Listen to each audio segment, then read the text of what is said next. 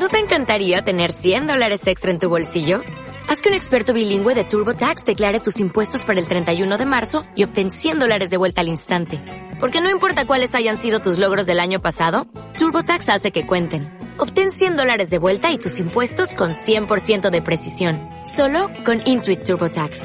Debes declarar para el 31 de marzo. Crédito solo aplicable al costo de la presentación federal con TurboTax Full Service. Oferta sujeta a cambios o cancelación en cualquier momento. 14. Ronin la cogió de la mano mientras esperaban a que les acercaran el coche. Todo el cuerpo de Amery vibró solo por la leve caricia de su áspero pulgar en la cara interna de la muñeca. ¿Cómo sería cuando estuvieran solos? De infarto. Quizá la asustaba lo adicta que se había vuelto a su contacto. Se estremeció. Ronin le retiró el pelo por encima del hombro. Estás temblando. ¿Tienes frío? Un poco. Toma. Se desabrochó la chaqueta, se la quitó y se la colocó sobre los hombros. ¿Mejor? En realidad, fue peor. El tejido, impregnado de su calor corporal y de su olor, la envolvió por completo. Sí. Gracias. Él le rodeó entonces el rostro con las manos. Nena, ¿qué pasa? No puedo pensar en nada más que en ti. ¿Y por qué eso hace que frunzas el ceño? Porque me abrumas. Quizá lo digo por mi encontronazo con Tiller y porque me he dado cuenta de que nunca me conoció, nunca en los tres años que estuvimos juntos. Sin embargo, tú llevas en mi vida menos de tres semanas y ya conoces aspectos de mí mejor que yo misma. No tienes ningún problema en hacerme rebasar mis límites. ¿Tienes miedo de que pueda presionarte demasiado? Preguntó él en voz baja. No. Tengo miedo de descubrir que no tengo límites en lo que a ti se refiere. Ronin apoyó la frente en la de ella. No tienes ni idea de lo que me haces cuando dices eso. El aparcacoches rompió el hechizo. Su coche, señor Black. Ronin la soltó y le abrió la puerta. Luego rodeó el deportivo por delante y se acomodó en el asiento del conductor. Pasarás la noche conmigo, la informó en cuanto estuvieron en la carretera. No fue una petición. Tendremos que pasar por mi casa para que pueda coger algo de ropa. Aún tengo tus vaqueros. Me gustaría verte con una de mis camisas. Entonces, imagino que iremos directos a la tuya. Animada por su propia confesión, a Mary se desabrochó el cinturón. Se inclinó hacia él y le desanudó la corbata. No creas que he olvidado lo de poner a prueba tu control. Mi corbata no está conectada con mi bragueta. ¿Quieres que vaya directa a lo bueno? Ronin le lanzó una mirada tan ardiente que le cortó la respiración. Sí. Mira la carretera. A Mary encontró la hebilla del cinturón y se lo desabrochó. Le bajó la bragueta y su verga se elevó contra su mano. Abre más las piernas. Con el ángulo del asiento, no podía quitarle los pantalones ni jugar con sus testículos, así que sacó el miembro por la abertura del boxer. Observó las manos de Ronin. Se aferraban al volante con más fuerza que antes.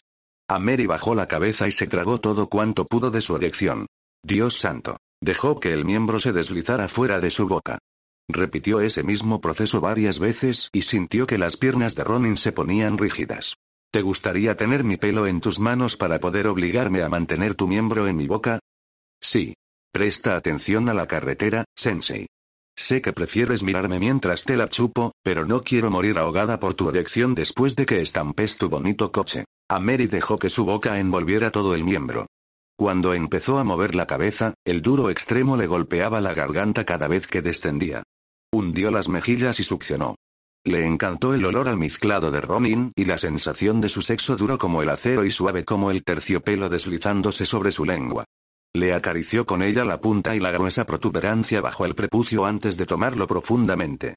Le rodeó la base con la mano y lo acarició hacia arriba al mismo tiempo que deslizaba la boca hacia abajo. No uses las manos. Solo la boca. Ese mandón prefería sus manos sobre los muslos o el abdomen agarrándole las nalgas cuando estaba arrodillada ante él. Complacerlo le aportaba una embriagadora sensación de poder. Pero esa vez ella tenía el control sobre él. Lo llevó hasta el límite a un ritmo vertiginoso. No había motivo para demorarlo. Deseaba, no, se había ganado el derecho a hacerlo volar y tragárselo entero. A Mary. Joder, para. Ella apartó la boca solo el tiempo suficiente para replicar antes de volver a tomarlo entre sus labios. No, dámelo. Todo. Ronin maldijo entre dientes. Su cuerpo se puso rígido. A Mary notó que agarraba con más fuerza el volante. Sintió que movía las caderas hacia arriba y percibió ese momento en el que se dejó ir. Su miembro se endureció aún más durante un breve segundo, y luego un caliente chorro le golpeó el suave paladar.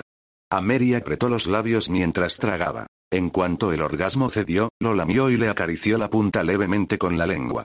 Nunca le había dado la oportunidad de recorrer su carne con la boca y de besársela mientras se relajaba. Ronin le tiró del pelo. Nena, tienes que parar.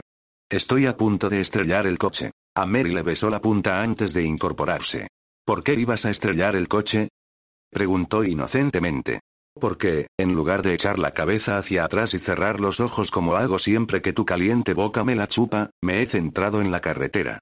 Pero mi pie ha pisado a fondo el acelerador y no necesito una multa por ir a 270 kilómetros por hora. ¿Íbamos tan rápido? Casi, y eso antes de que parpadeara. Le subió la bragueta y volvió a abrocharle el cinturón. Ya está. No pareces tan desaliñado.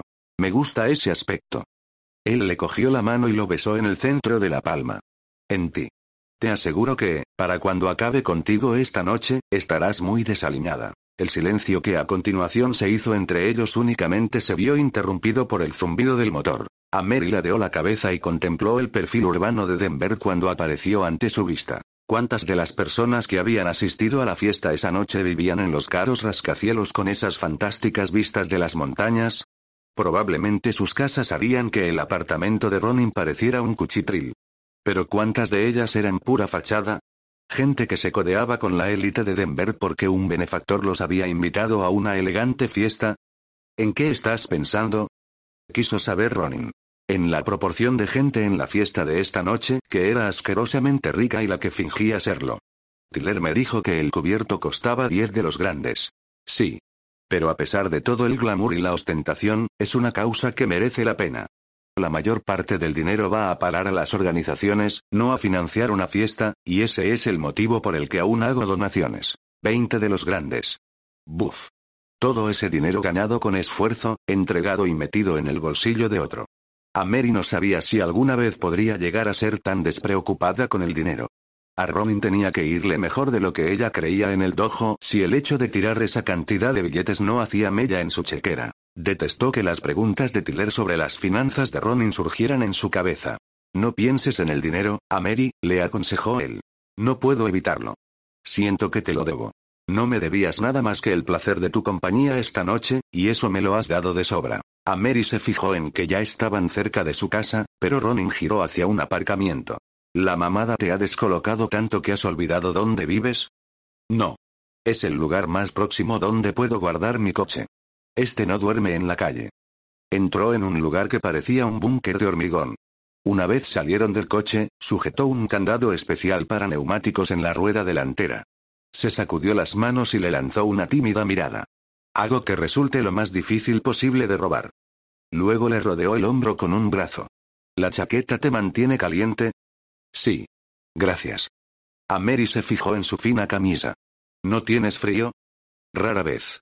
Soy de sangre caliente. Y que lo digas. Él le dio un beso en la coronilla.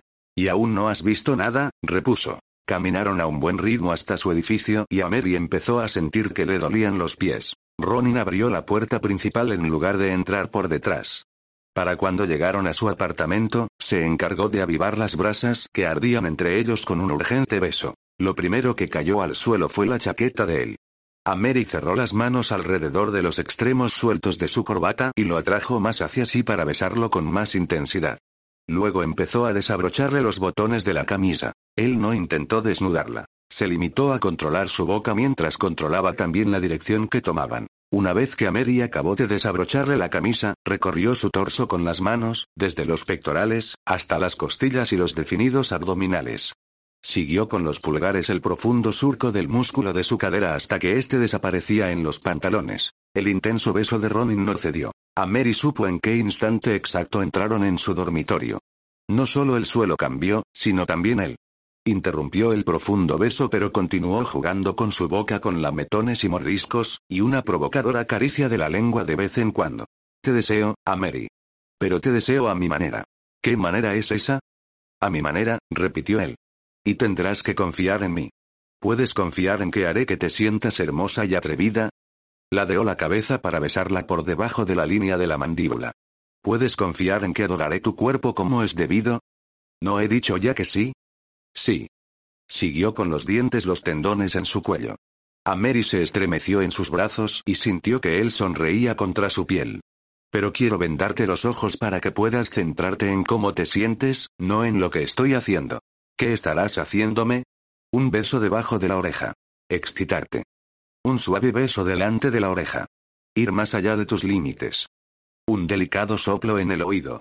Unos límites que antes has afirmado que no existirían para mí. Deseaba que ese hombre seductor e intenso le hiciera perder la cabeza por la pasión, que la embriagara tanto de él que no pudiera pensar. Le acarició la base del cuello con la boca. Sin límites, Ronin. Él la besó con entusiasmo y delicadeza. Y a Mary se perdió en él.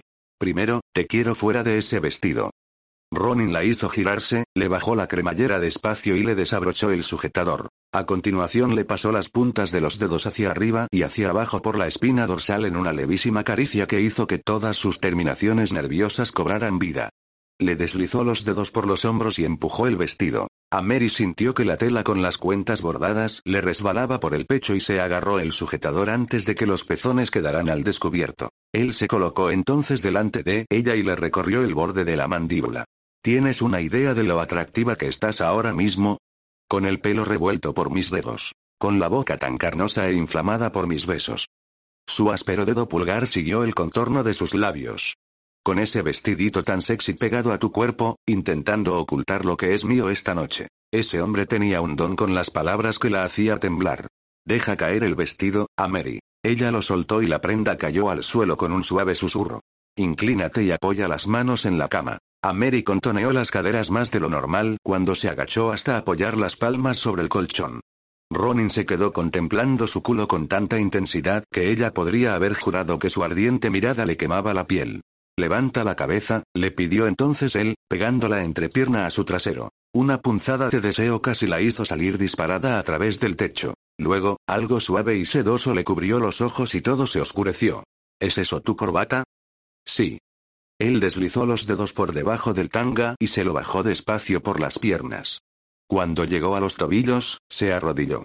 Le dio unos golpecitos en la cara interna de la pantorrilla derecha y a Mary levantó el pie esperando que le quitara el tanga. No. Abre más las piernas con el tanga donde está. Su autoritaria presencia llenaba la estancia e impregnaba el aire. Su determinación se filtraba por su piel y le llegaba hasta los huesos.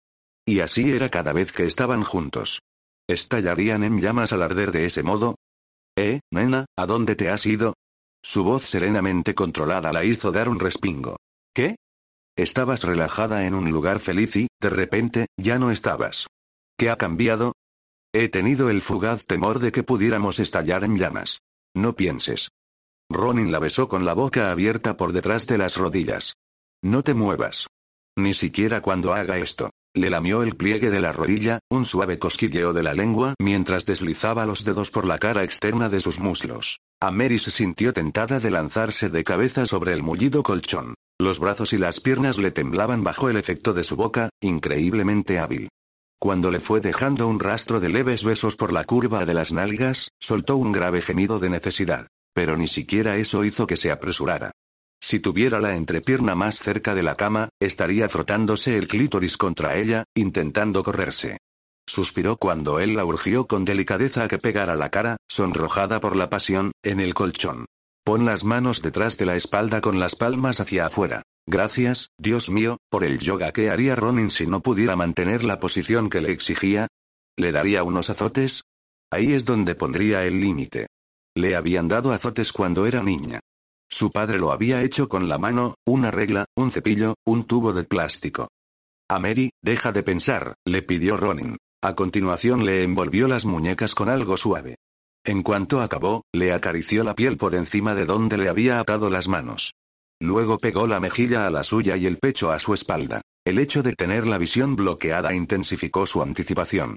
Deseaba tanto esa intimidad piel contra piel que se retorció. Estate quieta. No puedo. Quiero. Sé lo que quieres. ¿Estás bastante húmeda para eso? Sí. Él deslizó su mano alrededor de la cintura de Ameri y a través de la fina capa de vello que cubría su montículo. Después, su largo e increíblemente preciso dedo índice se sumergió en su interior. Estás mojada. Lo deslizó dentro y fuera unas cuantas veces más, acariciando y jugando con la inflamada carne.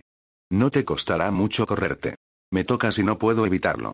Pero no te correrás hasta que yo te lo diga. ¿Me estás castigando por algo? No, nena, te estoy regalando esto.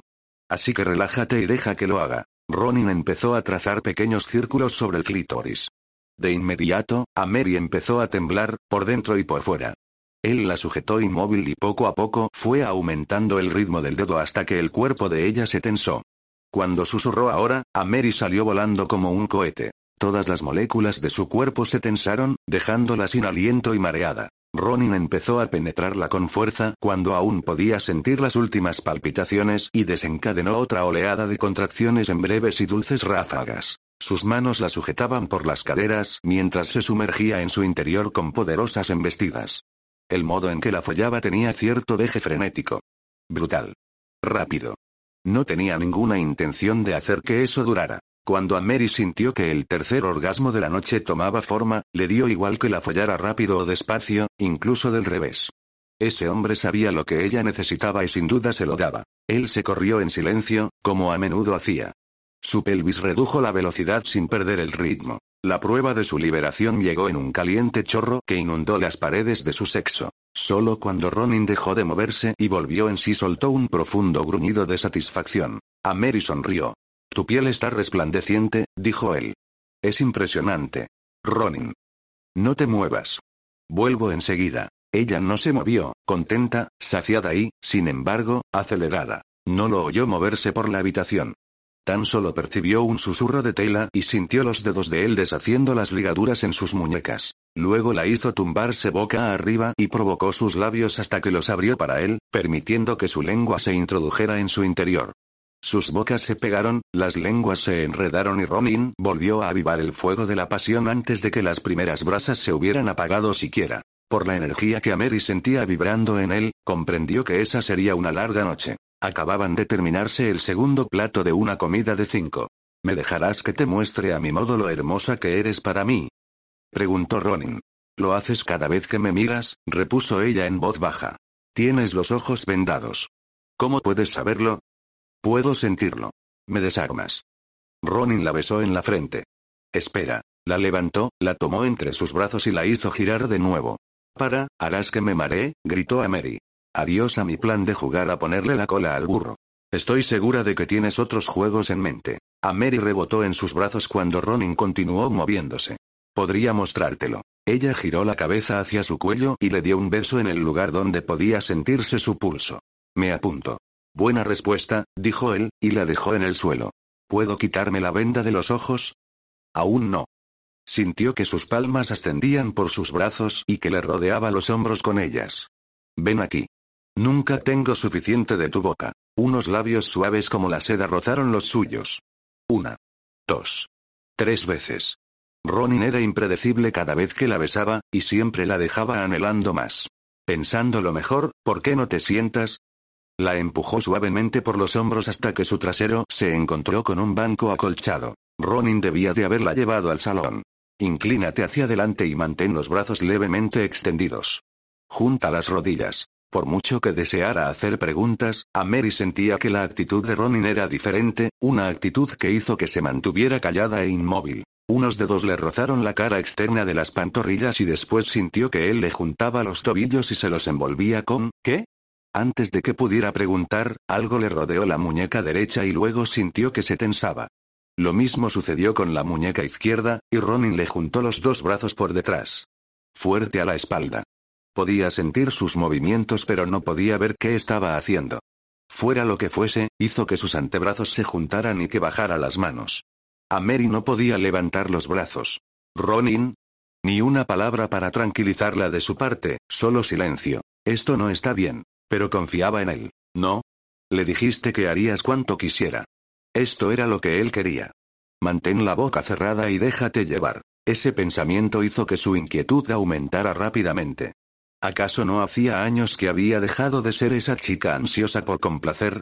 ¿La chica que no creaba problemas ni decía lo que pensaba cuando necesitaba hacerlo? Sí. Entonces, ¿por qué estaba volviendo a hacerlo cuando sentía que algo iba mal en esa situación? ¿Realmente mal? Ronin. ¿Qué pasa?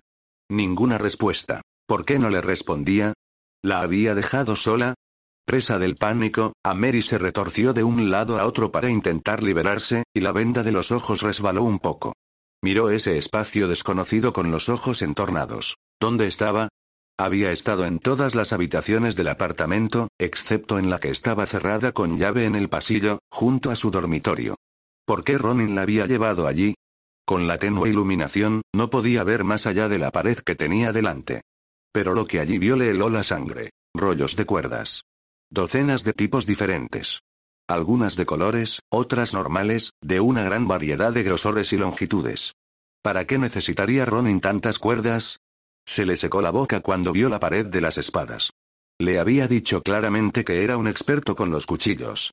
Aunque, con sus conocimientos en artes marciales, podría matar con sus propias manos. El miedo la atenazó con tanta fuerza que Mary sintió que no podía respirar. Desde la primera vez que habían estado juntos, había usado algo para atarla. Había hecho que pareciera sensual y excitante y nunca le había hecho daño, por lo que ella no se había parado a pensar en ello con mucho detenimiento. Sin embargo, en ese momento, estando en esa habitación, una habitación que había tenido que mantener cerrada con llave porque, al parecer, contenía instrumentos de tortura, le entraron ganas de gritar. Solo que nadie la oiría. Esa vez la había jodido bien. Entre las voces del pasado y el miedo de que no fuera a tener un futuro, tiró con tanta fuerza que el banco empezó a moverse. A Mary. Inspira profundamente. Tuvo una momentánea sensación de calma antes de darse cuenta de que ese tono tranquilizador formaba parte de sus trucos mentales para hacer que bajara la guardia. ¿Por qué me has atado así? ¿Qué es este sitio? ¿Una sala de tortura secreta? A Mary sintió el cambio instantáneo en la actitud de él. Aunque no serviría de nada que suplicara, no pudo reprimirse. Por favor, no me mates. Ronin le retiró del todo la venda de los ojos. ¿Matarte? ¿De qué estás hablando? Pero Mary estaba demasiado ocupada estirando el cuello y estudiando boquiabierta la habitación para responder. Junto a la pared de las cuerdas había una de pañuelos de seda. Cuando echó la cabeza hacia atrás, vio anillas de anclaje y sistemas de poleas fijadas de un modo permanente en el techo. La había colocado mirando hacia ese lado para que no pudiera ver lo que había en la pared de detrás. ¡Oh, Dios! ¿Tan malo era realmente? Estiró el cuello al tiempo que lo giraba y vio algo que parecía un altar. ¿Para sacrificios?